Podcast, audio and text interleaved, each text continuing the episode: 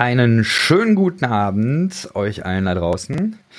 Ihr seid bei Schöner Glauben, mein Name ist Jason und heute Abend darf ich Insan Cho begrüßen. Hallo Insan. Hallo Jason, freut mich hier zu sein. Also sehr schön. Äh, Insan, uns verbindet eine langjährige Freundschaft. Wir haben äh, in gefühlt tausenden nicht sehr erfolgreichen Bands gespielt.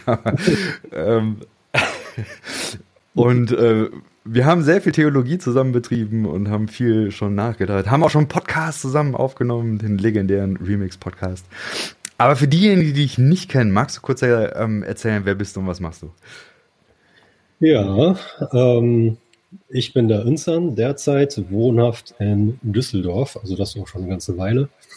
Komme ursprünglich aus Dortmund, also bin ein Kind des Pots und ähm, bin jetzt schon seit geraumer Zeit, habe letztens mit Erschrecken festgestellt, fast zehn Jahre schon Lehrer an einem Gymnasium. Meine Fächer sind da Deutsch und Englisch.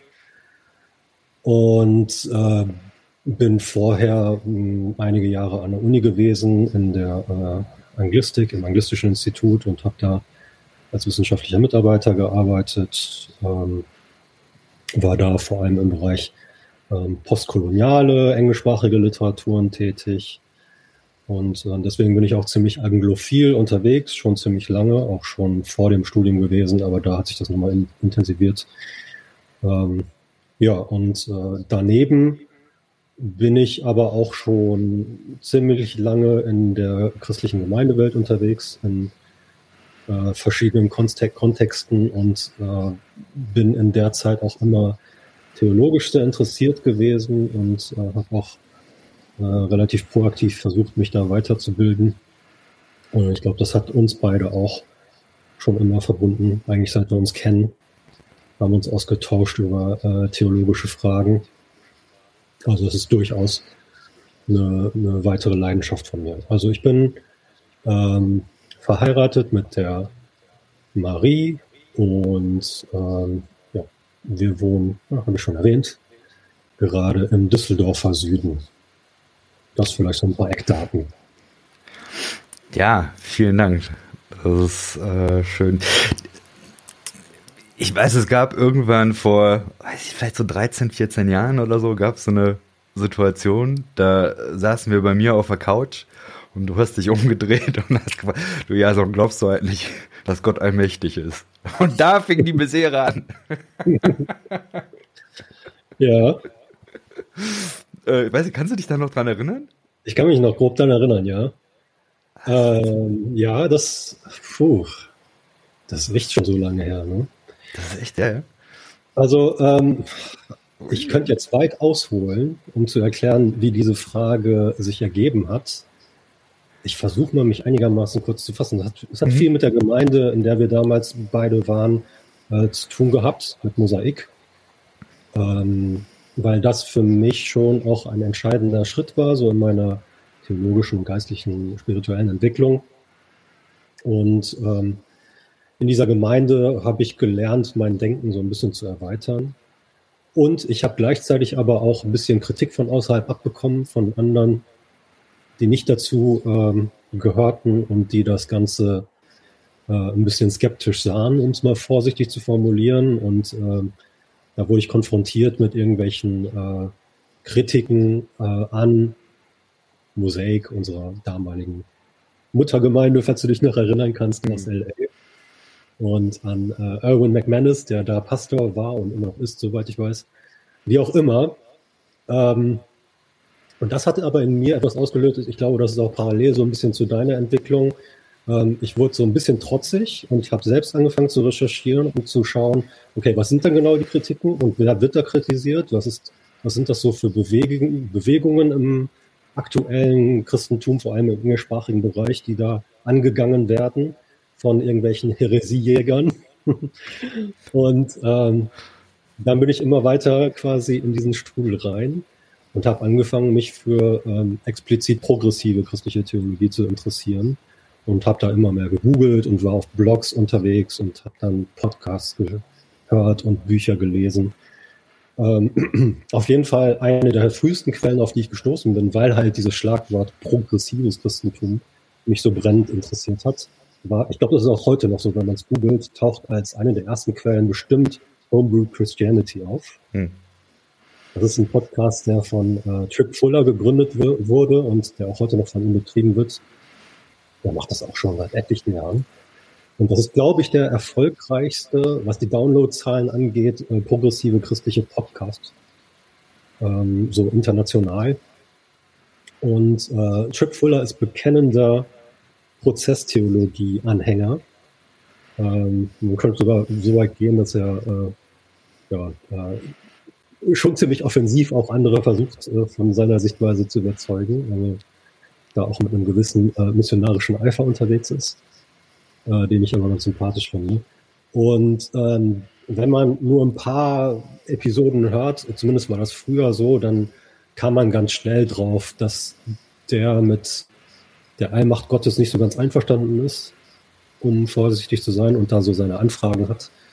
Und das hat mich dann auf den Trichter gebracht. Und deswegen, also ich war zur damaligen Zeit noch nicht so irgendwie im Camp, im Lager Prozesstheologie, aber ich fand das interessant und habe mich halt zum Nachdenken gebracht. Und weil ich es gewohnt, gewohnt war, mit dir gemeinsam nachzudenken, habe ich dir einfach die Frage laut gestellt. Ja. Drop the bomb. ja, aber ich fand, du hast da relativ, wenn ich mich richtig erinnere, unaufgeregt drauf reagiert. War jetzt nicht so, als wärst du total bestürzt gewesen oder so. Und das habe ich schon damals ähm, total an dir geschätzt. Auch wenn du irgendwie mit Dingen konfrontiert wurdest, die vielleicht für dich ungewöhnlich waren und äh, vielleicht auch so irgendwie jetzt nicht, äh, keine Ahnung, ich weiß nicht, ob du damals in Orthodoxie-Kategorien so stark gedacht hast. Vielleicht warst du schon auf dem Weg dahin, das nicht mehr so, so zu tun. Aber auf jeden Fall hast du dich, ja, jetzt nicht intensiv drauf eingelassen sofort. Ich glaube, das kam später. Mhm. Aber du hast relativ offen reagiert. Und das fand ich ganz cool. Ich glaube, ich habe damals sowas gesagt. Ich, ich glaube, auf die Frage, ob ich an die Allmacht glaube, habe ich gesagt, naja, ist im Glaubensbekenntnis drin. Von daher wird wohl so sein. Aber ich habe direkt gemerkt, okay, ich habe die Diskussion gar nicht mitgeschnitten. Also für mich war das nie eine Diskussion. Ich, ich war überhaupt nicht, oder mir war nicht klar, ich war mir nicht bewusst, dass es da eine Debatte drüber gibt. Ja. Und das hat das Gespräch ausgelöst. Und dann habe ich dir gefragt, okay, wo, was sind die Quellen? Und dann, ja. genau, ging es mit Homebrewed Christianity bei mir auch los. Und sehr schnell dann irgendwann auch äh, John Cobb tatsächlich. Und das ist, mhm. glaube ich, so der, der Papst, der noch lebende Papst der Prozesstheologie, wenn man das so sagen kann. Und da äh, quatschen wir heute ein bisschen drüber. Ähm, ich würde sagen, wir, wir starten mal mit so ein bisschen, wer ist das überhaupt? Ich habe hier mal ein Foto von dem. John Cobb, der ist heute 89, nein, 98, 98 ja. Jahre, er ist uralt, aber macht immer noch äh, Theologie und ist auf der ganzen Welt, in Asien und was weiß ich wo unterwegs. Ähm, der John Cobb ist 1925 geboren, interessanterweise in Japan. Der äh, ist zwar eigentlich Amerikaner, aber seine Eltern sind Missionare in Japan gewesen. Ähm, und er hat dann in Chicago, meine ich, Theologie studiert unter anderem. Das ist aber sehr, sehr spannend. So diese äh, Divinity School in Chicago, da sind ja einige sehr, sehr spannende Leute durchgelaufen.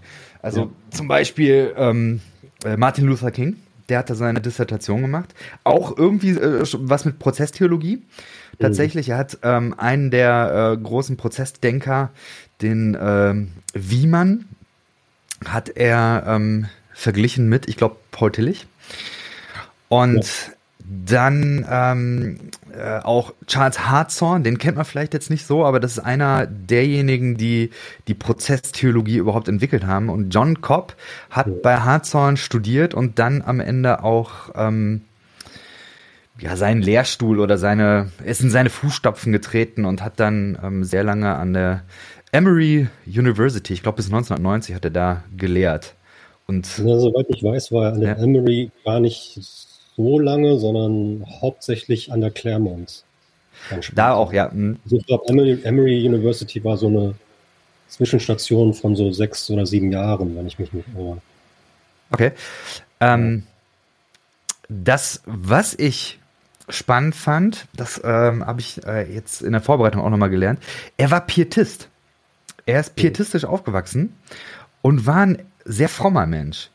Also es gibt so eine ähm, Begebenheit, äh, er hat äh, Militärdienst gemacht für drei Jahre, zwei, drei Jahre und hat dann irgendwann so ein Erlebnis gehabt. Ich, äh, in seinen Worten sagte, one night I knelt beside my bed for prayer in the most perfunctory, perfunctory way when suddenly the room seemed filled with the presence of the most blessed sort.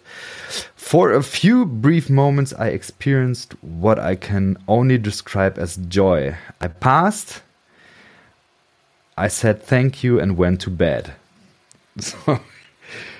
Also im Prinzip, er erlebt einen, einen Raum gefüllt mit irgendeiner Energie und kann, kann das Ganze nur als, als Freude beschreiben. Mhm. Und das hat dazu geführt, dass er, dass er sagte, ich höre mit dem Militärdienst, mit dem Staatsdienst auf und fange an, Theologie zu studieren. Fand ich spannend. Ja. So, und dann. Ich finde auch die Episode ja. deswegen so interessant, weil die so schön widerspiegelt, was ähm, John Cobb, finde ich, auch heute noch auszeichnet. Ne? Also er hat eine gewisse Wertschätzung für solche auch mystischen Momente, und äh, Nähe und Intimität mit Gott und solchen Erfahrungen. Äh, er hat da einen Platz für, aber das hat er mhm. ganz unausgeprägt. Ja. Äh, das heißt, äh, sein, sein Glaube, sein Vertrauen auf Gott ist jetzt nicht, basiert jetzt nicht allein darauf und ist nicht davon abhängig, solche Erfahrungen zu machen, aber wir haben ihren Platz. Und wenn es vorbei ist, dann ja, sagt er halt Danke und geh schlafen. Das äh, spiegelt das gar nicht mehr, was ja. für eine Einstellung hat. Ja gefällt mir wirklich auch gut. Es gibt noch so eine andere Episode. Ähm, da geht es so sinngemäß darum, ähm, also das äh, vielleicht Triggerwarnung, es geht da um, um, um Selbstmord.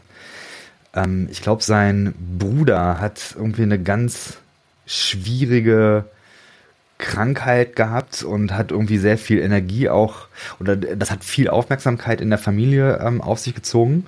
Und die haben sich dann irgendwie darum gekümmert, dass äh, der Bruder irgendwie dann auch jobtechnisch unkriegt und so. Ähm, äh, dass, dass der dann äh, irgendwie einen Job kriegt. Und dann ähm, ist das aber eben äh, wohl dazu gekommen, dass der, dass der Bruder dann auch ähm, gemerkt hat, boah, die, die müssen sich so viel kümmern und so, ich bin so eine Last. Und dann hat er sich tatsächlich das Leben genommen. Und dann erzählt aber John Cobb, dass seine Mutter eine mystische Erfahrung hatte, ähm, wo sie im Traum den, den Sohn nochmal gesehen hat und diese Erfahrung, das Ganze irgendwie nochmal, ja, wie soll ich sagen, es hat zu einem versöhnlichen Weiterleben geführt. Mhm. Sie sagen kann, dem, dem Sohn geht es jetzt gut und die, die Familie konnte da irgendwie ein Stück weit Heilung finden. So, und sowas, das finde ich schon spannend. Also wirklich so mystische Erfahrungen, die sind bei ihm sehr wichtig. Ja. ja fand, ich, fand ich sehr äh, spannend. Genau. So, aber ansonsten, ähm, John Cobb ist ein krasser Denker. Also ich finde auch seine Bücher nicht wirklich leicht zu lesen, muss ich sagen. Mhm. Ähm, ist jetzt nicht so, dass man das so flockig äh, runterlesen kann. Meistens sind die Bücher nicht so dick, das ist wiederum gut. Aber es ist tatsächlich so, dass man muss sich schon echt konzentrieren. Ja. Ähm, aber ist klar, es kommt eben von der Prozessphilosophie und er hat das eben theologisch äh, durchgedacht. Meine Frage an dich wäre erstmal, ich habe ja noch mal eine Folie, Prozessdenken. So was, mhm.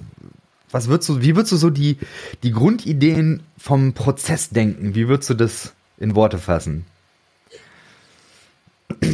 Oh, es gibt das ist auch spannend bei John Cobb, weil er das natürlich auch oft gefragt wird oder oft darum gebeten wird, so eine Einführung in das Prozessdenken zu geben. Und jedes Mal wählt er eine andere Eingangstür. Das ist ja. echt spannend.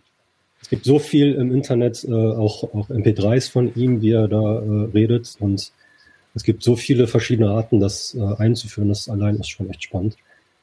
Äh, also wo setzt man an? Äh, zum Beispiel kann man ansetzen bei dem Gründer der Prozessphilosophie, Alfred North Whitehead, ähm, der das Ganze selbst nicht Prozessphilosophie genannt hat, sondern er sprach von ähm, einer Philosophie des Organismus. Also ihm war es sehr wichtig, dass sein Denken und ähm, dass, seine, dass seine Philosophie eine äh, von, von ja, Lebendigkeit als Basis ausging. Er hat sich damit äh, gegen die alte europäische philosophische Traditionslinie gewendet, ähm, die vielleicht am ehesten auf Aristoteles zurückzuführen ist, dass die Realität ähm, vor allem aus Substanzen besteht. Und das taucht in der griechischen Sprache im Begriff Usia auf, die auch, ähm, das auch für ähm, das frühe Christentum eine wichtige Rolle gespielt hat. Ähm, und in diesem Verständnis ist das Wesentliche ähm, unserer Wirklichkeit ähm, ja, materiell, stofflich. Ähm, das Wort Atom ist äh, buchstäblich das, was nicht zerteilbar ist und was Grundbaustein unserer Wirklichkeit ist. Also alles besteht aus Atomen. Später hat sich natürlich herausgestellt, dass es nicht wahr ist. Es gibt noch kleinere Teile als Atome. Aber man hat trotzdem ähm, noch sehr häufig an den Gedanken festgehalten, dass die Wirklichkeit aus, ja, im Prinzip Bausteinen besteht. Und bei der Prozessphilosophie oder Prozessdenken geht man eben nicht davon aus, sondern man sagt, dass das Fundamentale der Wirklichkeit Vorgänge sind oder Prozesse, wie dann ähm, der Name der Philosophie besagt. Ähm, das heißt, ähm, das Sein ist im Grunde kein statisches, sondern äh, dynamisches. Und das ändert, und das ist die Grundlage und ändert alles, was darauf ähm, an sich aufbaut an Gedanken und äh, Theorien. Also so viel vielleicht erstmal am Anfang. Ich weiß nicht, ob mhm. das eine gute Eingangstür war. Ist für einige vielleicht auch ein bisschen abstrakt, wenn man so anfängt. Man könnte auch mit der Bibel hm. anfangen. Aber das wäre dann schon theologisch. Hm. Ja, ich glaube, dass ähm, man sich da schon ein bisschen reinfuchsen muss, um diesen Gedanken zu verstehen. Das, was ich bei der Prozesstheologie spannend finde, ist, dass es ist ja äh, bei der Philosophie, ist, dass es eine Sicht ist auf die Welt, in der Gott explizit eine Rolle spielt. Also viele philosophische Ansichten, die man vielleicht auch so populär heute hat, die kommen ja komplett ohne Gott aus. Und man sagt, ja, ja die, diese Welt ist eben, also, was weiß ich, im, im Deismus sagt man, es ist wie eine Maschine. Ja, die läuft einfach von selbst oder andere Sichtweisen, die, die eben wie der Materialismus, die eben ausgehen, dass hier ist eben geistlose Materie. Und da brauchst du aber keinen Gott. Und wenn, dann gibt es Gott irgendwo ganz, ganz weit weg. Und die Prozessphilosophie möchte das aber komplett gegen den Strich bürsten und da äh, ja das, das anders äh, verstehen. Ähm, magst du da noch ein bisschen zu sagen, wie hängt Gott mit diesen Prozessen, mit diesen Vorgängen zusammen? Mhm. Also ähm, ich glaube, eine wichtige Rolle spielt Gott auf jeden Fall bei Whitehead. Ich, soweit ich weiß, gibt es auch ähm, aktuelle Pro, äh, Formen der Prozessphilosophie, in denen Gott keine Rolle spielt. Hm. So viel muss man fair, fairerweise vielleicht noch sagen. Aber bei Whitehead war es auf jeden Fall so. Tatsächlich hat haben seine philosophischen Erwägungen ihn dazu geführt, wieder an Gott zu glauben. Das ist auch ganz interessant, dass ich weiß nicht, wie oft das vorkommt. ähm, auf jeden Fall, ähm, ja, also wenn man das, wenn man die Welt als äh, im Grunde leblos auffasst, ähm, wenn man also sagt, dass äh, alles im Prinzip so ist wie, ja, vielleicht kann man sich vorstellen, wie Billardkugeln, die angestoßen werden und die dann vielleicht noch in der Lage sind, weiterzurollen und andere Billardkugeln anzustoßen und dann, äh, aber alles, was passiert, ist erklärbar durch so Mechanismen, ähm, durch das Einwirken des einen ja, Klotzes auf den anderen Klotz oder die eine Kugel auf, den, auf die andere Kugel oder so. Ähm, dann, ja klar, man braucht nichts, was da ähm, lebendig ist, was da Geist ist. Ne? Und äh, dann ist alles irgendwie auch objektiv und gegenständlich. Und äh, dann ist kein richtiger Platz für Subjektivität. Ähm, aber äh, Whitehead und die Prozessphilosophie geht eben davon aus, dass das Subjektive ähm, zu finden ist auf jeder Ebene von Komplexität. Ähm, und zwar nicht nur bei uns Menschen, sondern auch bei Tieren. Und nicht nur bei Tieren, sondern auch bei äh, Amöben. Und nicht nur bei Amöben, sondern auch bei Zellen. Und nicht nur bei Zellen, sondern auch bei Molekülen, auch auf Atomebene und so weiter und so fort. Ne? Bis auf Quantenebene gibt es ähm, sowas, so etwas wie Subjektivität. Und da dann auch ähm, die Möglichkeit für Neues, für Entwicklung. Ja, dass eben nicht das Alte sich ständig wiederholt. Das wäre das mechanistische Bild. Ne? Dann kann ja eigentlich nichts Neues in dieses System, das leblos äh, ist, im Grunde tot ist, eingeführt werden, sondern damit etwas Neues geschieht, müssen halt Impulse kommen oder ja, äh, in der Prozesstheologie wird da gesprochen von Gott als lockende äh, Instanz oder einladende oder ähm, anstupsende, das ist jetzt mein Wort, oder äh, ne, also man kann da versuchen, alle möglichen Verben für zu finden für die Aktivität Gottes.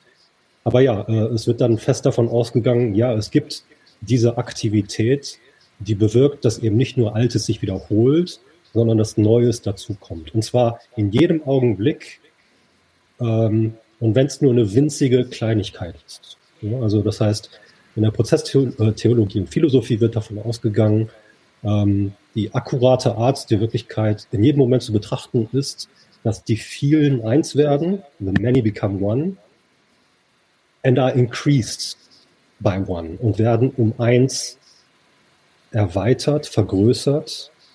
Ähm, und in diesem Moment der Erweiterung um eins ähm, ist das Potenzial für ja, Neuerung, für Richtungsänderungen, für äh, Kreativität. Und Kreativität ist auch etwas, das in der Prozess, im Prozessdenken eine ganz entscheidende Rolle spielt. Aber das war immer noch mhm. recht abstrakt. Aber vielleicht können wir das im Gespräch noch ein bisschen konkretisieren. Also, mhm, ja. Ich finde diese, also das Ganze hört sich ja schon fast so ein bisschen esoterisch an. Also es geht da ja darum, dass allem Sein also alles hat so zwei Seiten. Das eine ist diese physische, mhm. sichtbare Seite und das andere ist eine unsichtbare, spirituelle Innenseite, könnte man sagen. Also spirituell ist jetzt mein Wort. Und alles, also du hast es ja, glaube ich, ganz anschaulich gesagt, ja, von der, von der kleinsten Einheit, die es hier äh, gibt, von, von den kleinsten Teilchen bis hin zu den Menschen, gibt es zumindest das Potenzial da äh, für Bewusstsein und aber irgendeine Form von Empfänglichkeit für dieses Locken Gottes. Ja, also Gott lockt jedes Molekül in diesem Universum. Alle, alles, was es gibt, wird in jedem Moment von Gott gelockt. Und Whitehead und, und eben auch John Cobb, die sagen eben, ja, dieses Locken ähm, zielt auf Leben, auf Lebendigkeit, auf Bewusstsein, auf Intensität und auf Freiheit. Mhm. Und deswegen, ja. ähm, ich, ich kenne ja manchmal so diese Idee von einer theistischen Evolution. Ja, Gott hat die Evolution gelenkt. Das ist aber, glaube ich, nicht das, was die Prozesstheologie sagen will, weil ähm, Gott lenkt in dem Sinn nicht, sondern Gott lockt, aber das, was, was dann Denkvoraussetzung ist, ist es, dass es neben dem Locken Gottes auch eine, also äh, Cobb nennt das äh, Self-Determination. Mhm. Also es gibt, es gibt die Möglichkeit, dass die Schöpfung antwortet und selber entscheidet, also eine, eine gewisse Form von Agency. Mhm. So, und die, die ist aber graduell unterschiedlich. Also beim Menschen gibt es eine ganz andere Form von Reaktionsmöglichkeit, als jetzt eine Amöbe hat. Und ja. bei den meisten Dingen in der, in der Welt sieht eben diese Antwort einfach aus wie eine Wiederholung. Aber dieses, dieses Locken und die Schöpfung antwortet, dieses, dieses Zusammenspiel, das ist für die Prozessphilosophie extrem wichtig, ähm, weil sie erklären will, wie Neuheit, wie, wie etwas Neues, wie Kreativität entsteht. Mhm. Ich habe dazu auch nochmal ein, ähm, ein Zitat, was das, glaube ich, ganz gut deutlich macht. Ähm, ich weiß nicht, vielleicht kannst du das äh, gleich mal interpretieren. Ich versuche es mal nochmal vorzulesen. Oh, da sind ein paar Rechtschreibfehler. Naja. If we could think um, uh, all of a world apart from God, da stimmt schon wieder was nicht. If we could think at all, so soll das heißen. Glaube ich. Um, it would be a world of repetition, lapsing into lesser and lesser forms of order. What happens in each occasion could be the declining outgrow of what had happened before. Und dann, it is God who, by confronting the world with unrealized opportunities, opens up a space for freedom and self-creativity. Weiß nicht, ob du da noch Gedanken zu hast. Hm. Ja, also vielleicht wird es ein bisschen anfassbarer, wenn man das Ganze auf unser persönliches mhm. Erleben bezieht, also menschliche Erfahrung. Ja, wenn man darüber nachdenkt, ähm, mal du und ich im Gespräch, ähm, was, was mich gerade in diesem Moment ausmacht, wird zu einem großen Teil von dem gespeist, ähm, wie du mit mir interagierst. Ne? Mhm. Das fließt quasi in, auch in meine Erfahrung jetzt mit hinein. Was auch in die Erfahrung mit hinein fließt äh, besonders intensiv in diesem Moment, ist das, was wir vorher schon im Gespräch gehabt haben. Ähm, und dann gibt es noch andere Aspekte der Vergangenheit, die aber auch eine, eine große Rolle spielen. Ähm, vielleicht äh, für mich aktuell die, ähm, der Aspekt der Vergangenheit, dass ich mich letzte Woche mit äh, dem Coronavirus angesteckt habe, spielt jetzt äh, insofern eine Rolle, als ich vielleicht nicht ganz so klar formulieren kann, wie ich es mir wünschen würde. Ähm, ne, also das spielt eine relativ unmittelbare Rolle, äh, ist ein relativ intensiv präsenter ähm, Teil der Vergangenheit. Aber wenn ich ganz konsequent mal drauf schaue, gibt es eigentlich nichts aus meiner Vergangenheit, was überhaupt keine Rolle spielt. Alles spielt in irgendeiner Weise eine Rolle für meinen gegenwärtigen Moment, hier und jetzt. Und ähm, nicht nur aus meiner persönlichen Vergangenheit, sondern da kann man sogar noch weitergehen. Man kann, ich kann sagen, irgendwie ist auch alles präsent, was sich in meiner Familiengeschichte je zugetragen hat. Oder noch weiter, was sich äh, nationalgeschichtlich zugetragen hat in Deutschland und in Korea und dann aber irgendwie auch weltumspannt und dann nicht nur auf die Menschheit bezogen, sondern auf die ganze Schöpfung bezogen und dann vielleicht aber auch die irgendwie die ganze kosmologische Geschichte hat auch einen gewissen Einfluss auf mich. Und ja, bestimmte Aspekte der Vergangenheit wirken nicht so stark und unmittelbar auf mich ein in diesem Moment, wie zum Beispiel der Fakt, dass wir uns jetzt schon eine ganze Weile miteinander unterhalten. Aber irgendwie ist das alles trotzdem anwesend und ähm, beeinflusst das jetzt. Ähm, also das ist das, wie Prozesstheologen auch über menschliche Erfahrungen nachdenken. Ähm, Im althergebrachten Denken ist es schwer zu erklären, wie das Vergangene, das Jetzige wirklich beeinflusst und damit wie in einem Kontinuum zusammenhängt. Aber für Prozessphilosophen und Philosophinnen und Denkerinnen ist das ganz natürlich, das so zu begreifen, dass die Vergangenheit, dass alles aus der Vergangenheit bis zu einem gewissen Maß eine Rolle spielt im Jetzt. Und das nennt man in dieser technischen äh, Process-Sprache dann Prehension, hm. dass, ähm, dass man quasi davon gespeist und geformt wird in diesem Augenblick.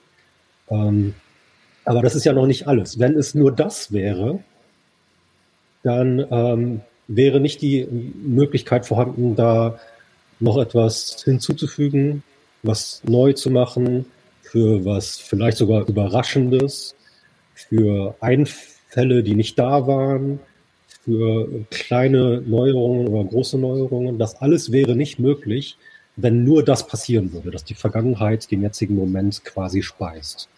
Sondern das, was jetzt passiert, geht ein winziges Stück über das hinaus. Und das ist da, wo Gott eine große Rolle spielt. Denn Gott wird verstanden als dasjenige, diejenige, derjenige, dass die, der uns diese äh, neuen Möglichkeiten schenkt in diesem Augenblick. Das, das was als Plus dazukommt. Hm ich finde, eins der stärksten Begrifflichkeiten ist eben dieses Opportunity. Also, dass jeder Moment einen Möglichkeitsraum uns anbietet oder der ganzen Schöpfung. Gott bietet den Menschen, der ganzen Schöpfung Möglichkeiten in jedem Moment. Und die Schöpfung kann auswählen. Wir können auswählen. Ich kann, kann auswählen, was mache ich im nächsten Moment. dazu habe ich tatsächlich die Freiheit und habe auch die, die Eigenmächtigkeit, kann man sagen. Ich kann diese Entscheidung selber treffen, was ich dann mache. Aber ist die einmal getroffen, dann verdichtet sich das, diese Prehension. Und das beschneidet bestimmte zukünftige Möglichkeiten, aber es eröffnet auch wieder neue Möglichkeiten, die Gott schenkt. Und das finde ich ist ein extrem schöner Gedanke. Ich glaube, dass das in der frommen Sprache Gnade ist. Gnade ist für mich dieses jeder Moment enthält eine, eine Vielzahl von Möglichkeiten, die Gott uns anbietet. Mhm. Und dieser Möglichkeitsraum ist aber nicht unendlich groß, sondern es, äh, das finde ich hast du gut ausgeführt, es, es hat einfach auch was mit der Vergangenheit zu tun, mit meiner eigenen Vergangenheit, mit meinen eigenen Entscheidungen, aber eben auch mit den Entscheidungen von allen möglichen anderen.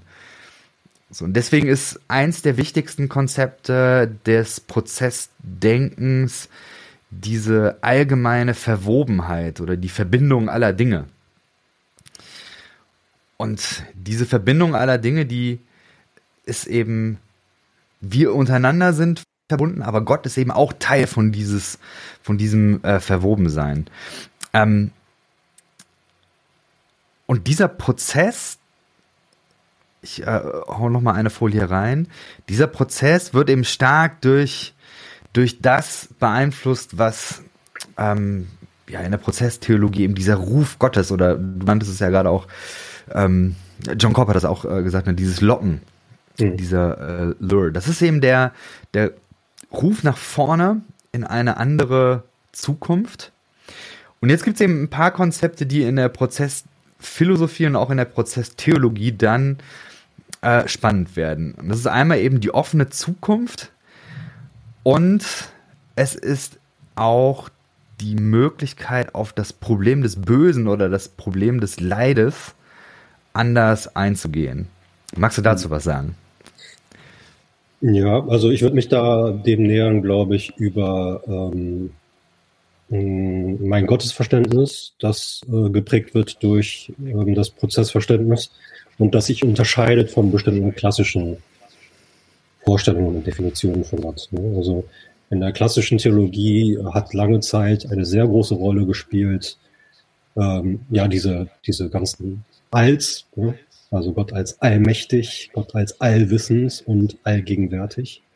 Das allgegenwärtig ist aus prozesstheologischer Sicht noch das unproblematischste. Das würde, mhm. glaube ich, würden, glaube ich, alle bejahen, ähm, die, ähm, die prozesstheologisch denken, ähm, dass tatsächlich keinen gottesfernen Ort gibt.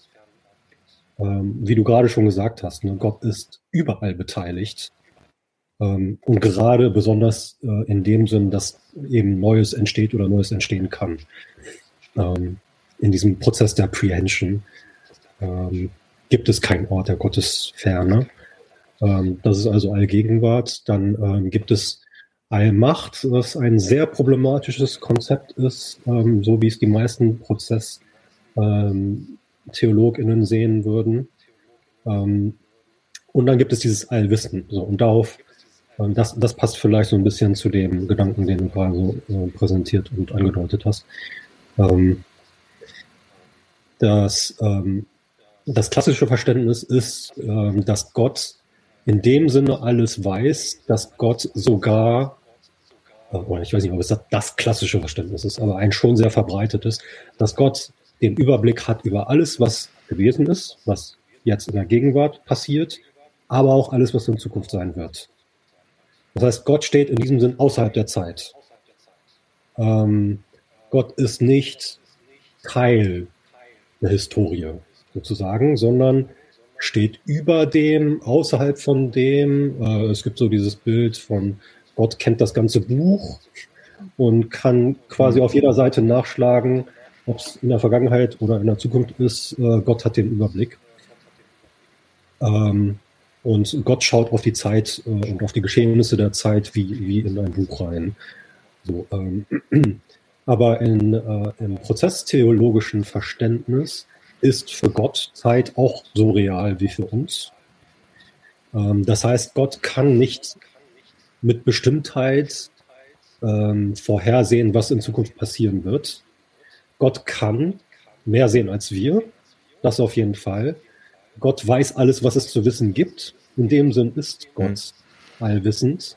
Aber im Prozessphilosophen oder Prozesstheologischen Verständnis kann man halt nicht mit Bestimmtheit wissen, was in Zukunft sein wird. Ähm, Gott hat einen extrem äh, ausdifferenzierten Überblick darüber, was sein könnte, über all die Möglichkeiten und äh, Potentialitäten, über die wir keinen Überblick haben und äh, kann Dinge absehen und Konsequenzen absehen und so weiter und so fort. Aber eben nicht im Sinne von, ja, äh, Gott schlägt auf Seite 962 nach, was im Jahr 2072, äh, weiß nicht, ähm, ein Jasons Geburtstag passieren wird mit Jason oder so. ähm, ne? Also in dem Sinn eben nicht. Äh, ja, und das vielleicht erstmal dazu. Ich habe nochmal ein Zitat dazu vom Bruder John Cobb. Er sagt folgendes: We are thus offered a vision of something beyond ourselves and our past that calls us forward in each moment into a yet unsettled future, luring us with new and richer possibilities for our being that something uh, that something is an ever-changing possibility which impinges upon us as the relevant ideal for a new moment. It is the power that makes for novelty, creativity, and life. Its power is that of an idea, a power which is not coercive, but not for that reason ineffectual. Und das ist, glaube ich, eine andere sehr, sehr extrem wichtige Idee von der äh, Prozesstheologie, weil es geht eben darum, dass, also es gibt diesen Ruf Gottes, der die Schöpfung in eine bessere Zukunft, ja, also dieses Wort Ideal kommt da sehr häufig vor. Es geht darum, ja, diese Ideale von Leben, Bewusstsein, Intensität und Freiheit äh, ja, anzupeilen, das ist, da, da lockt Gott hin. Aber dieses Locken ist eine andere Art von Kraft oder von, von Macht, von, von, ja, also in der klassischen Theologie oder in klassischen, klassischen Theologien wird von der Allmacht Gottes gesprochen. Und hier ist eben diese Macht Gottes ist definiert als nicht coercive, also nicht ist keine Zwangsmacht, es ist eine Macht, die nicht zwingen kann. So, und das ist, glaube ich, auch eine Sache, die sehr, sehr kontrovers sein kann und die auch sehr untypisch ist für viele christliche Richtungen oder viel christliches Denken über Gott, weil oft wird Gott eben als derjenige, ich habe den Spruch von dir, wie, wie Cäsar nur mit einem größeren Knüppel sehr starken äh, Satz. Also natürlich würde man häufig Gott denken als jemanden, der Zwangsmacht ausführen kann. Natürlich. Aber im Prozess denken eben nicht. Nee. So, ähm, inwiefern ist das für dich plausibel oder was, was verbindest du damit? ja, also ähm, ja, der Knackpunkt ist, dass ähm, Gottes Macht nicht als kontrollierend gedacht wird. Ne? Und ich glaube, ähm, was psychologisch für viele Menschen, für viele gläubige Menschen vielleicht attraktiv sein kann an diesem Kontrollgedanken, ist, dass man dann das Gefühl hat, okay, wir sind nicht ganz verloren. Wenn da einer, in der Regel er, ist, hm.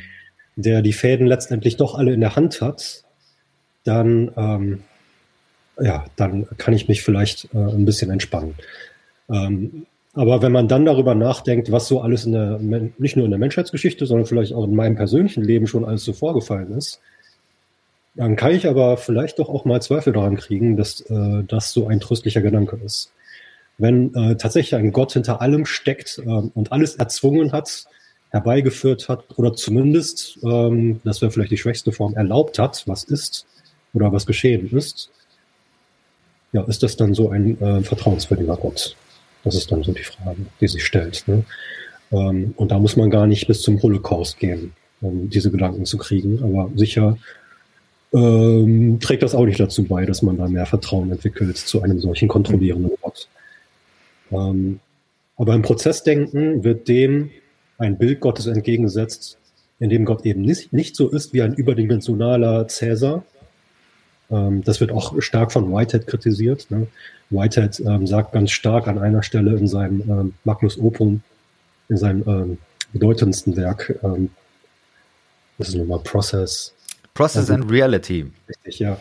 Dass ähm, die ähm, Anwälte Cäsars ne, dafür gesorgt haben, dass eben bestimmte äh, Aspekte nur äh, sichtbar geblieben sind äh, in der christlichen Theologie und dass der, dass die sanften Elemente der galiläischen Vision, wie sie eigentlich im Ursprung da war, ähm, ja, dass die vielleicht äh, zensiert wurden. Aber trotzdem haben die sich ein Stück weit durchgesetzt und sind nie ganz untergegangen. Hm. Und diese sanfte Vision ist eben nicht eine von einem kontrollierenden Gott, sondern von einem Gott, der primär von Liebe gekennzeichnet ist. Tom Ort hat vor allem sehr stark darüber geschrieben in den letzten Jahren. Den kann man auch empfehlen in dem Zusammenhang. Er ist auch stark geprägt worden von äh, John Cobb. Ähm, Liebe ist nicht kontrollierend, sondern Liebe versucht ähm, zu arbeiten mit Überzeugungskraft, äh, mit Locken, mit Einladung. Ähm, aber im Prinzip, wenn man sich äh, dazu verlocken lässt, Gewalt anzuwenden, um den eigenen Willen durchzusetzen, dann handelt man de facto nicht liebevoll. Ähm, das ist vielleicht verständlich in vielen Situationen, aber es ist jetzt nicht das, was wir unter Liebe verstehen. Und ich glaube berechtigterweise nicht das, was wir unter Liebe verstehen. Und dementsprechend, wenn man das konsequent auf Gott anwendet, von dem wir als Christinnen ja auch sagen, dass er Liebe ist, das ist eine der äh, direktesten Aussagen über Gott, die wir im Neuen Testament finden, dann müssen wir ernsthaft in Erwägung ziehen, ja, vielleicht haben wir dann Gottes Macht auch falsch verstanden. Und ähm, vielleicht war es ein Irrglaube, davon auszugehen, dass Gott primär in der Welt wirkt, indem Gott kontrolliert. Hm.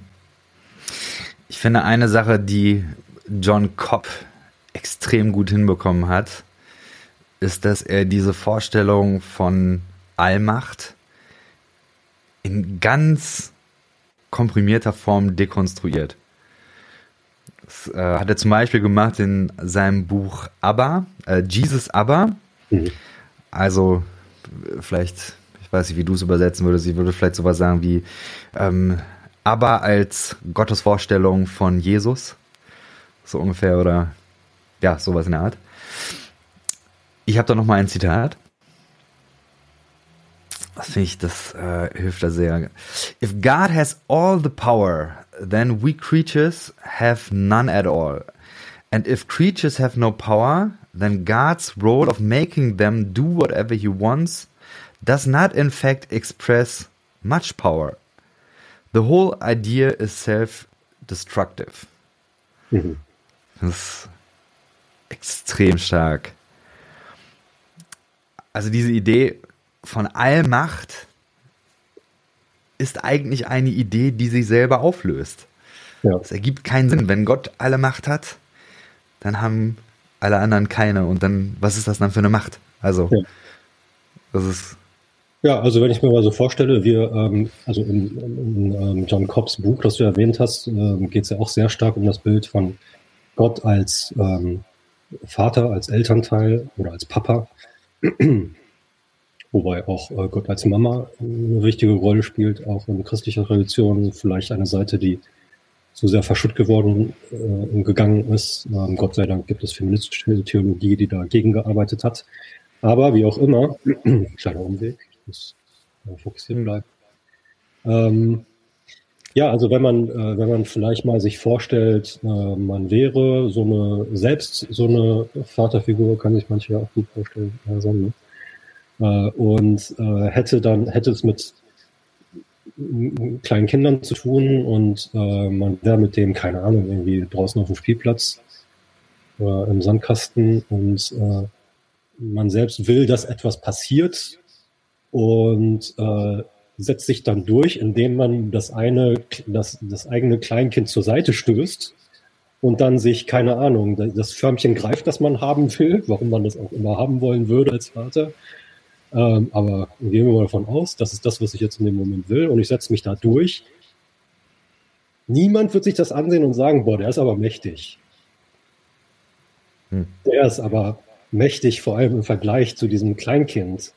Alle würden sagen, äh, das zeugt aber von äh, was ganz anderem als äh, von tatsächlicher Macht. Ne? Also ich, ich finde auch, ne? also wenn man, wenn man ähm, wirklich davon ausgeht, äh, Gott hat alle Macht und es bleibt sonst nichts übrig. Äh, nach, Macht ist so ein Nullsummenspiel und äh, für uns ist da nichts mehr da. Ja, dann ist es eigentlich absurd, noch von Macht zu sprechen.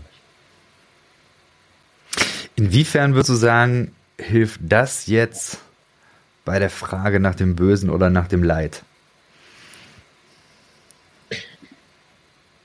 Also ähm, es ist dann schon mal ja nicht so, dass Gott die Dinge so gesteuert hat, ne, unilateral herbeigeführt hat, dass es zu diesen ähm, zu solchen Grausamkeiten ähm, gekommen ist oder immer noch kommt, ähm, sondern weil Gottes Macht eine ist, die äh, nur mit Überzeugung arbeitet, mit Einladung, mit Locken und mit all diesen Dingen, ähm, kann Gott eben nicht als also unilateral bestimmen, wo es lang geht.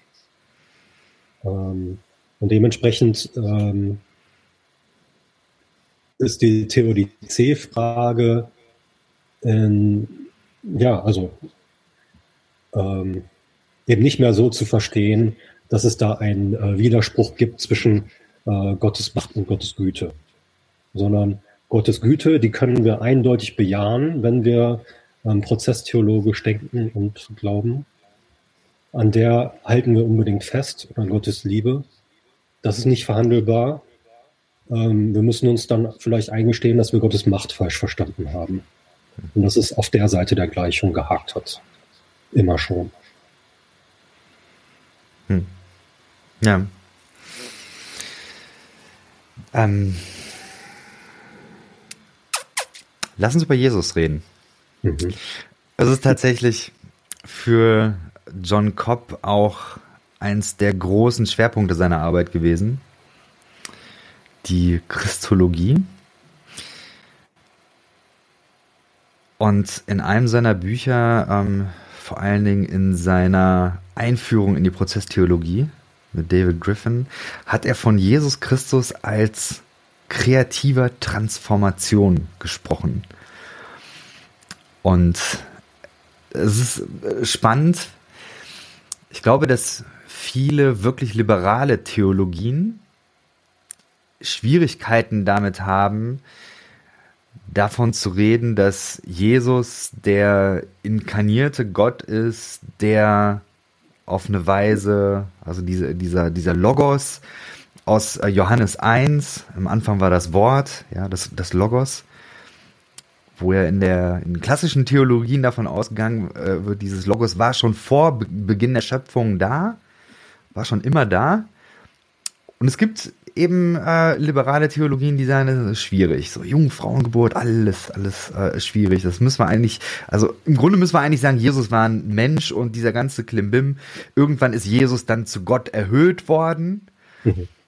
Und man hat da mehr reininterpretiert, als da vielleicht war. Ja, also so eine, Jesus wurde vergottet sozusagen. Prozesstheologie geht einen anderen Weg. Äh, magst du da mal deine, ähm, also magst du das mal in Worte fassen, wie mhm. die Prozesstheologie da vorgeht? Mhm. Das ist vielleicht auch nicht ganz fair zu verallgemeinern, weil es gerade in, in puncto Christologie, in der Prozesstheologie auch unterschiedliche Ansätze gibt. Mhm. Ähm, aber da es primär hier um John Cobb geht, versuche ich dem mal einigermaßen gerecht zu werden. Wobei das auch schwierig ist. Der hat viel darüber geschrieben. Ja, viel darüber erzählt. Ähm, also, ich glaube, die Grundannahme ist erstmal, dass ähm, Inkarnation nicht als grundsätzlich Ausnahme verstanden wird von der Regel. Sondern dass die Möglichkeit, das Potenzial für Inkarnation eigentlich immer da ist.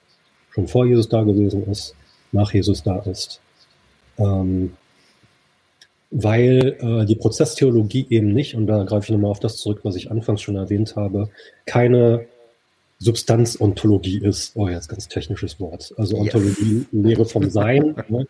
Und Substanz habe ich gerade schon ein bisschen angedeutet, dass das sehr stark ähm, aristotelisch geprägt ist, dieses Verständnis.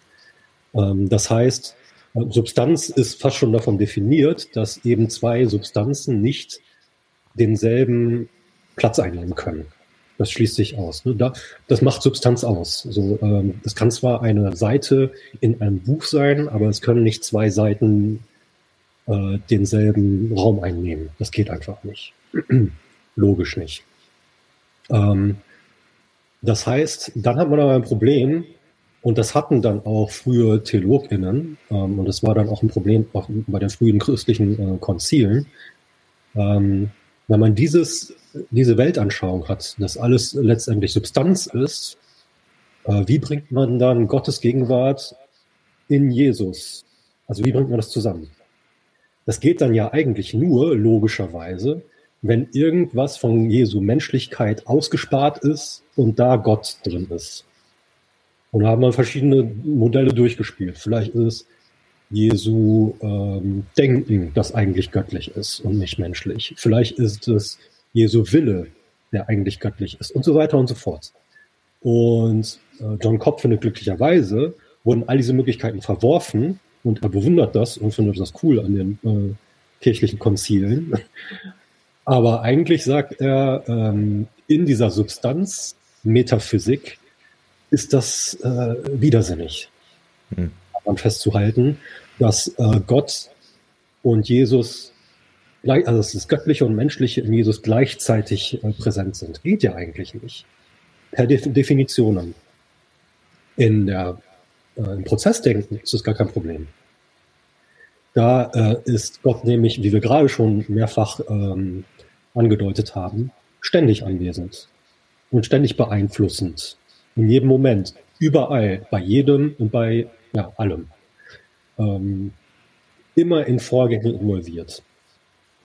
Und dementsprechend ähm, ist Gottes Präsenz schon mal gar keine Frage äh, und ist auch keine Präsenz, die dann etwas anderes verdrängen muss, um da zu sein. Ähm, und dementsprechend auch bei Jesus. Absolut klar, dass es auch bei Jesus genauso möglich ist wie bei jedem und allem anderen auch, dass Gott präsent und voll da ist und Jesus aber auch voll präsent und voll da ist. Und doch will Kopp dann aber einen Unterschied machen zwischen Jesus und der Gegenwart Gottes in Jesus und in Jesu Leben und Wirken und Gottes Gegenwart in anderen.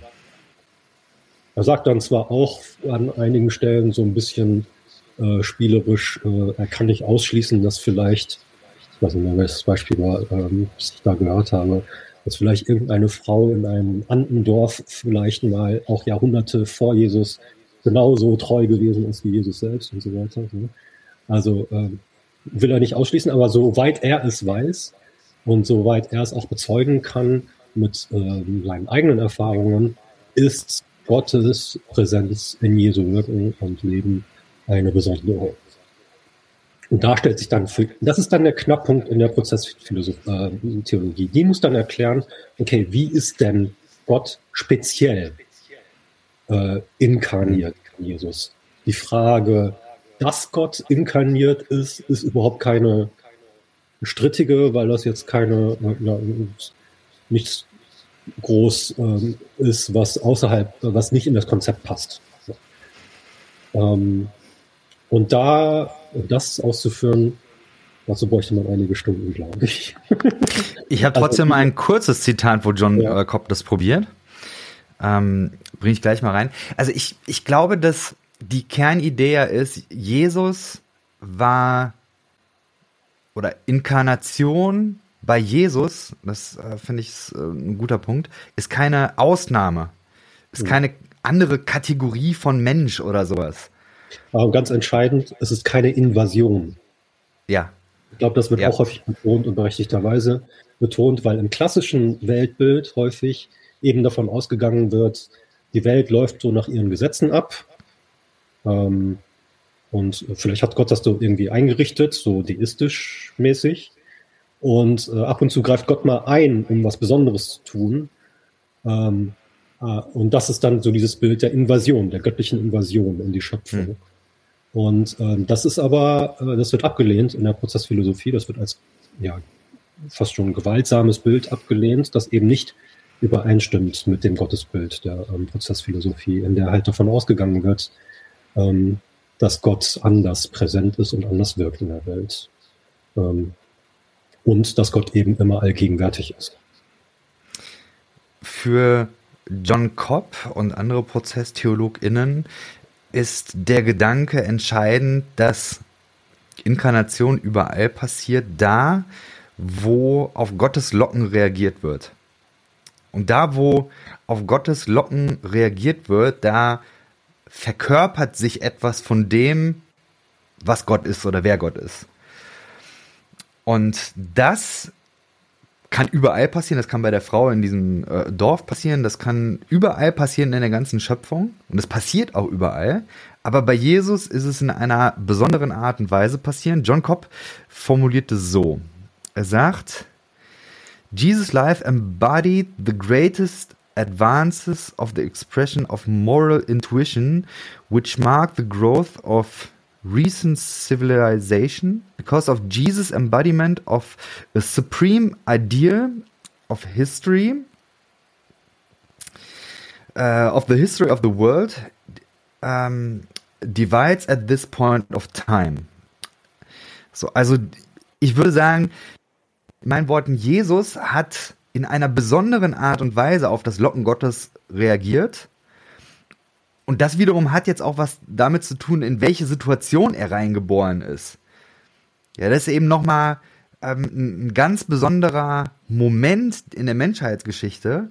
Aber die Art und Weise, wie Jesus in diesen, in diesen Momenten Möglichkeiten genutzt hat, die ihm zur Verfügung standen, haben eben den ganzen Lauf der Welt in einer Art und Weise verändert, wie es sonst wahrscheinlich sehr, sehr selten passiert ist. Mhm. So. Und das ist, das ist das, was am Ende Jesus ausgezeichnet hat. Also sozusagen die Treue Gott gegenüber, die Treue diesem, diesem Locken gegenüber. So, das ähm, fand ich tatsächlich, es ist für mich nachvollziehbar, weil eben auch so dieses, dieses Denken mit diesem, ja, es gibt eine göttliche Substanz und die menschliche Substanz und das kommt irgendwie zusammen, wie, wissen wir nicht, ähm, schwierig und irgendwie sehr, sehr weit weg. Aber eben zu sagen, ja, da, da ist eine Verkörperung, eine Inkarnation des Lockens Gottes. Das finde ich ist eben sehr, sehr nah dran. Kann ich, kann ich sehr viel mit anfangen, muss ich sagen. Ja. Also Kopp ähm, betont gerne, dass Jesus ähm, vollständig menschlich war und mhm. sagt sogar ähm, auch gern, dass Gott vielleicht, äh, dass Jesus vielleicht ähm, mehr menschlich war, als äh, wir es häufig sind und eben nicht weniger dadurch, dass Gott ähm, auf besondere Weise präsent war in seinem Leben. Ähm, das heißt, da, wo Gott besonders äh, intensiven Wirkungsraum äh, bekommt, äh, nimmt sogar die Menschlichkeit zu. Hm. Und ähm, das heißt, was einzigartig ist in der Gestalt Jesu, ist, ähm, dass er voll er selbst war, ähm, voll menschlich war und ähm, dass er aber auch gleichzeitig, also dass seine Selfhood nennt ähm, Cobb das, konstituiert war auch von Gottes Identität. Also Gottes Identität und Jesu Identität ähm, irgendwie in einer besonderen Art von, ähm, ja, also besonders äh, gemeinsam präsent in, in Jesu Leben nochmal anders als vielleicht ähm, bei anderen, die äh, mystische Erfahrungen machen, ähm, wo es dann mehr sich so anfühlt, als wäre Gottes Präsenz so überwältigend. Und ähm, ähm, ja, also äh, Jesus war in dem Sinn in Kopfverständnis jetzt nicht so wie einer dieser ähm, typischen oder eine dieser typischen äh, MystikerInnen, ähm, die davon erzählen, dass ihr selbst völlig weg war, in, sozusagen in solchen Momenten. Ne? Das scheint bei Jesus nicht äh, der Fall zu sein, jedenfalls nach all dem zu schließen, was man so in der Bibel über ihn liest. Mhm. Also bei ihm gibt es ein sehr starkes Verständnis von selbst und aber auch ein sehr starkes Verständnis oder äh, sehr starke, eine sehr starke Sensibilität für Gottes Guten. Beides. Ja. Das bringt uns, glaube ich, direkt zu ABBA. Ist eigentlich eine perfekte Steilvorlage. Ähm, bei John Cobb kommt diese Idee zum Tragen, dass Jesus eine besondere Gotteserfahrung gemacht hat. Er hat Gott auf eine ganz bestimmte Art und Weise kennengelernt. Und das wird mit diesem Wort aber benutzt. Ja, wir kennen das aus dem Neuen Testament. Da benutzt Jesus diesen Begriff aber, was ja übersetzt sowas wie Papi heißt, oh. Für Gott. Man weiß nicht genau, ob Jesus den Begriff erfunden hat. Wenn er ihn nicht erfunden hat, ist es zumindest ein Begriff, der sehr, sehr selten in Bezug auf Gott verwendet worden ist. Und deswegen kann man schon sagen, dass Jesus hier eine gewisse Vorstellung von Gott weitergibt oder, oder vielleicht sogar einführt, die neu ist, die irgendetwas Neues in die Welt reinbringt. Und die große Frage ist, was ist das? Was ist das, was Jesus an Gottes Verständnis verstanden hat, was ihn geprägt hat und danach eben auch den Weltlauf ähm, ja, stark beeinflusst hat? Ähm, ich habe dazu auch nochmal ein Zitat von John Cobb und dann kannst du gerne nochmal deine Gedanken dazu teilen. The God he knew was uh, as Abba was not the sort of being who would intervene in a war to remove a ruler and install another. The only answer was to replace involvement in the dominant culture with participation in a counterculture built on trust in Abba and faithfulness in Abba. Ich mache hier, das geht noch weiter. So what was the mission uh, what was Jesus' mission? It was to proclaim and to actualize this countercultural possibility. He called it Basilea Theu. Oder Theu. So, also diese Idee, Jesus hat, hat ähm, eine, eine Art von Gott erkannt. Dieser Gott würde nicht einen Krieg enden und einen Herrscher wegnehmen, einen anderen einsetzen, sondern die ganze Idee ist, eine Gegenkultur zu initiieren. Und die wird von Jesus oder auch von Jesus, wird die Reich Gottes, Basilea Theu genannt. Die ProzesstheologInnen haben so ein bisschen Schwierigkeit mit diesem Begriff Reich Gottes, weil da eben dieses Herrschaftsdenken drin vorkommt. Deswegen nennen es manche dann so das äh, Commonwealth. Ich weiß gar nicht, wie, wie würde man das übersetzen? Das ist schwer zu übersetzen. Schwierig, ne? Es nicht so richtig eine Entsprechung dazu gibt. Mhm. Aber das ist äh, wirklich interessant, weil ähm, Kopp hat sich da, glaube ich, vor allem inspirieren lassen durch eine ähm, durch einen theologischen Ansatz, der ähm, das Vaterunser auf eine ganz bestimmte Art und Weise gelesen hat, nämlich aus der Perspektive von Aborigines in Australien. Mhm. Ich glaube, das war seine Originalquelle. Das ist auch faszinierend, wie ich finde. Also es zeigt auch, wie offen Cobb ist für auch äh, Kritiken und ähm, erneuernde äh, theologische Ansätze, zum Beispiel von indigenen Theologen, äh, Theologinnen weltweit. Aber das ist nochmal was anderes. Ähm, ja, und ähm, die haben nämlich genau das dann an der Stelle so übersetzt, Commonwealth.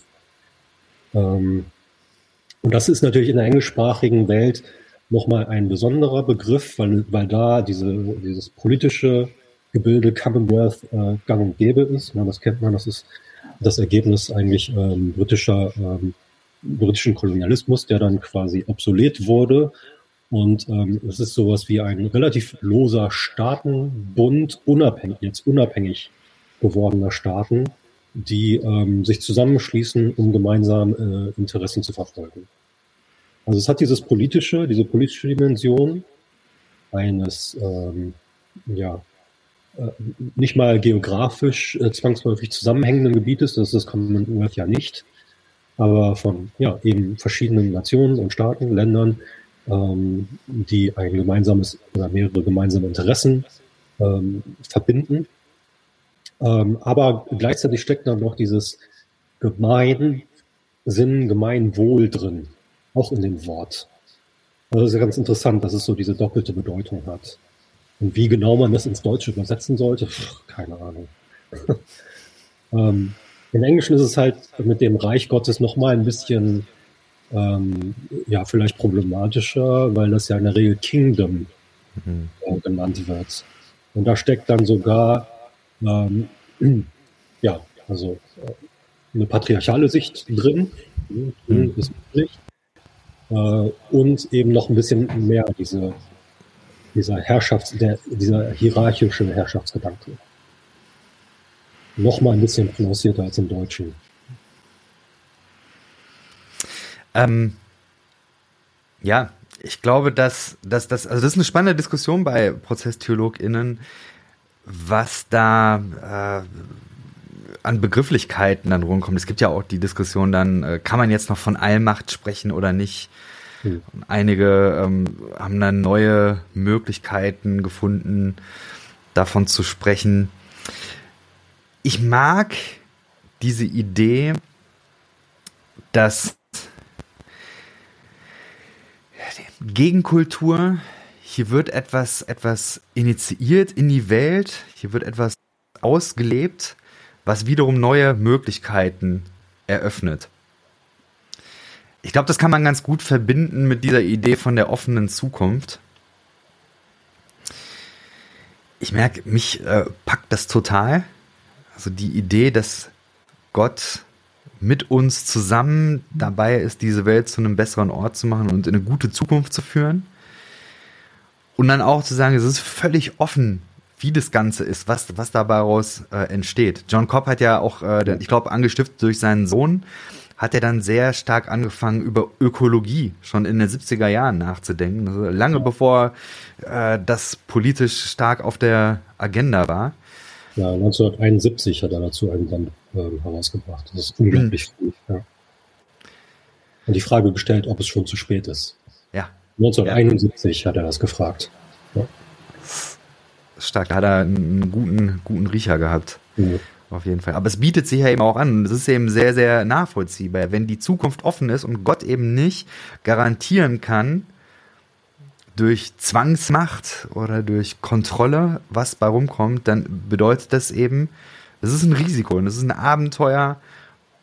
Und wir können es verkacken, um es mal mhm. äh, ganz drastisch zu sagen. Mhm. So, und vielleicht scheitert das Ganze. Das ist dann vielleicht nicht das Ende von Gottes Locken, ja, ich glaube, du hattest einmal äh, gesagt, naja, wenn, wenn die Welt untergeht, dann fängt Gott eben wieder an und lockt die Moleküle, die, die restlichen Teile, was da ist. Kakerlaken wird es wahrscheinlich noch geben. wir werden sehen, wer weiß. Äh, ja. Genau. Ich kann dem äh, sehr viel abgewinnen. Ah, schön. Weiß nicht, hast du noch einen Gedanken zum Abschluss? Möchtest du, äh, möchtest du ja, also hm. das mit dem, das äh, mit der Basilea-Theo, das finde ich auch total spannend. Ne? Und ähm, ich finde es cool, dass ähm, Kopp aber jetzt nicht der ähm, Versuchung erlingt, erliegt, ähm, der glaube ich einige schon auch erlegen sind in der christlichen Geschichte, zu sagen, also es gleichzusetzen mit der Kirche, also so mit dem Exklusivitätsanspruch. Also wir hier als die Gruppe, die die Wahrheit gepachtet hat, ähm, wir sind das. Also er setzt das nicht gleich. Also im Idealfall hat die Kirche was zu tun mit der, dieser Basilea und diesem Commonwealth. Aber das ist jetzt nicht unbedingt garantiert. Ähm, er spricht zum Beispiel gern von Gandhi und davon, dass ähm, Gandhi derjenige war, der die Vision Jesu wieder aufleben hat lassen oder vielleicht sogar zum ersten Mal konsequent äh, Dinge auch politisch umgesetzt hat in seinem Handeln, äh, in seinem öffentlichen Handeln umgesetzt hat, die in Jesu Bergpredigt vor allem auch angelegt sind. Ne? Ähm, das heißt, ähm, Cobb sieht halt, dass diese Basilea eine Möglichkeit ist, die eben nicht nur in christlicher Gemeinschaft im engen Sinn steckt, sondern äh, das kann überall hervorbrechen und ähm, was bewegen und ähm, was Neues in die Welt bringen, was eben von dieser Kreativität zeugt und ähm, ja, was zeigt, dass es wirklich Möglichkeiten gibt, mit denen wir immer wieder beschenkt werden. Ja. Mensch, Insan, ich bin sehr, sehr froh, dass du mich vor vielen, vielen Jahren angefixt hast mit diesem kleinen Häufchen von TheologInnen, die sich mit der Prozesstheologie beschäftigen. Ich finde es ja. auch ein bisschen cool. Äh, ich habe äh, in der Vorbereitung noch so ein Buch gelesen, wo, ähm, wo dann gesagt wurde, naja, John Cobb war schon so der Papst. Und jetzt, wo er in Rente ist, also es war so in den 90ern, ja, wo, wo dann gab es schon den Abgesang auf die Prozesstheorie. Naja, das Ganze wird jetzt, also wird keiner mehr so richtig und naja. Aber wir sind noch da. ja.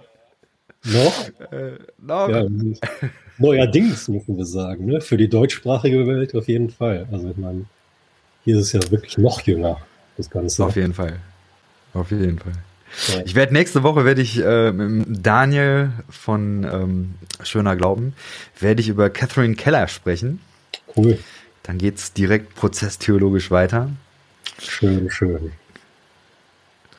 Ja, dir vielen Dank, dass du uns mit reingenommen hast und genau. Ich Danke hoffe, dir. dass, dass das auch für die Menschen da draußen ähm, ja, anregend war.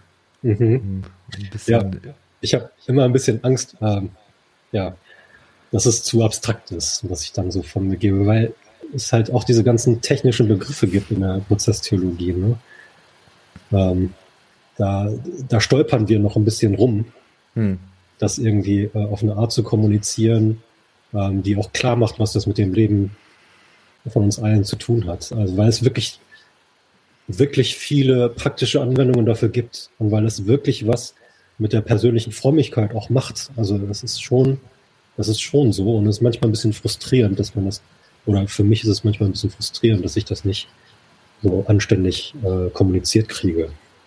Es gibt ja kein Buch, also mit vielleicht noch das von Catherine Keller.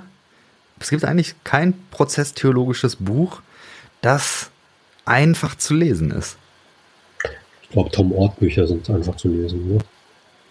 Ja, okay. Ähm, wobei man ja sagen muss, er ist, also er ist schon auch Prozesstheologe, das stimmt. Aber er nennt es ja zumindest Open and Relational. Ja, ich glaube, jetzt ist, hat er aber einen kleinen Wandel durchgemacht und ist da schon deutlich offensiver jetzt.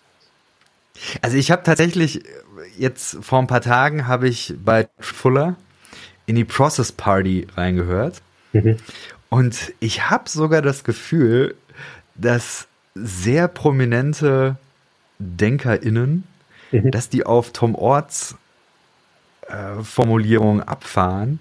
Und einige sprechen jetzt sogar schon von Process Relational Theology. Mhm. Weil man eben sagt, ja, das Prozesshafte, ja, aber Relational ist eigentlich noch geiler.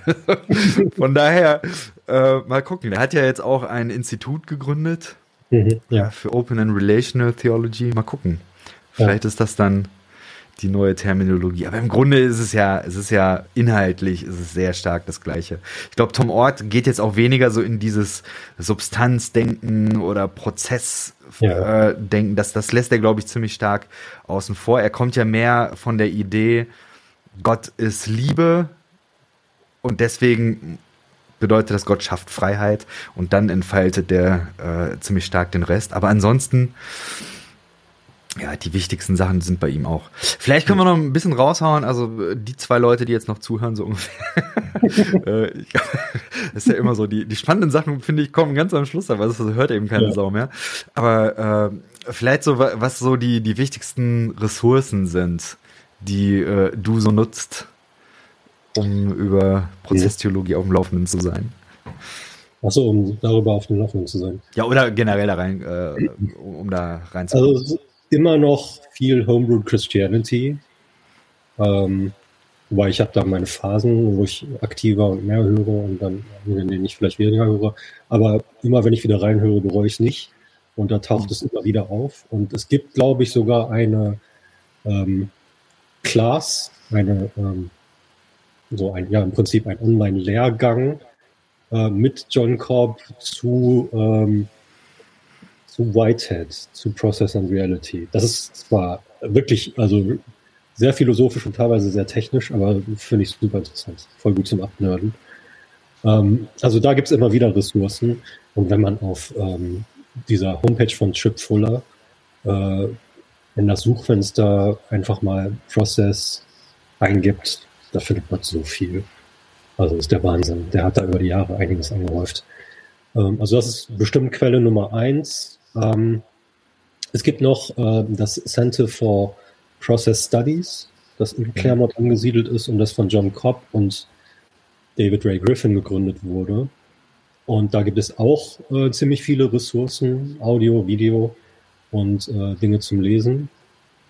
Ähm, ja. Und das, was du erwähnt hast, ne, das, was Tom Ort jetzt angefangen hat, ist, glaube ich, auch sehr vielversprechend. Da kann man sich auch, auch häufiger vorbeischauen. Mhm. Ich finde sonst spannend noch äh, Jay McDaniels. Mhm, ja, stimmt. Er hat eine Website, die sich nennt äh, Open Horizons. Ah.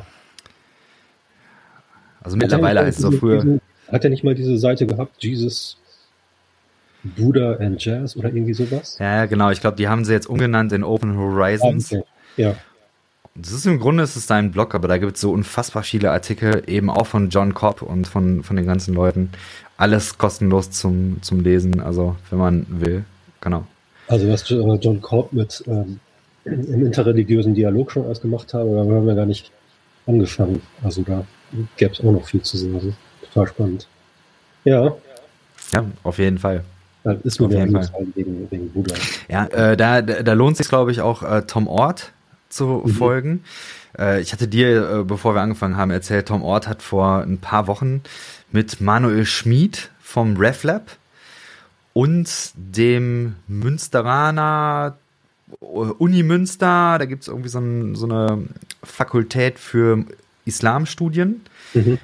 Und die haben tatsächlich eine Online-Konferenz, eine weltweite Online-Konferenz gemacht. Das war mhm. echt abgefahren. Mit ja. der Creme de la Creme von allen möglichen ProzesstheologInnen.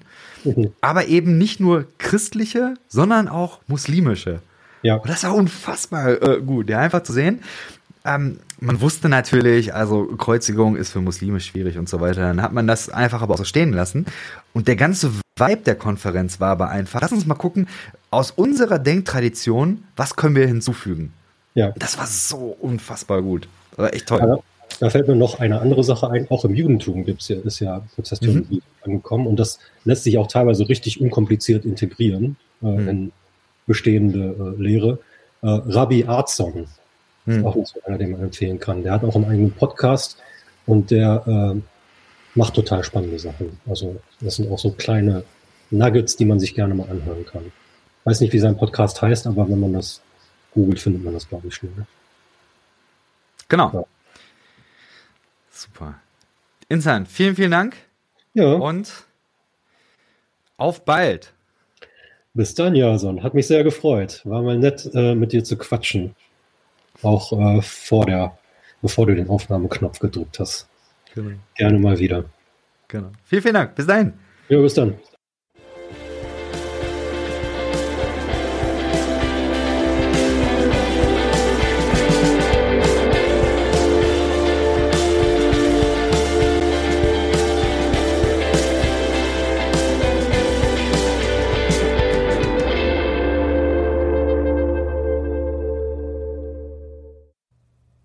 Dieser Podcast ist Teil des Ruach Jetzt Netzwerks.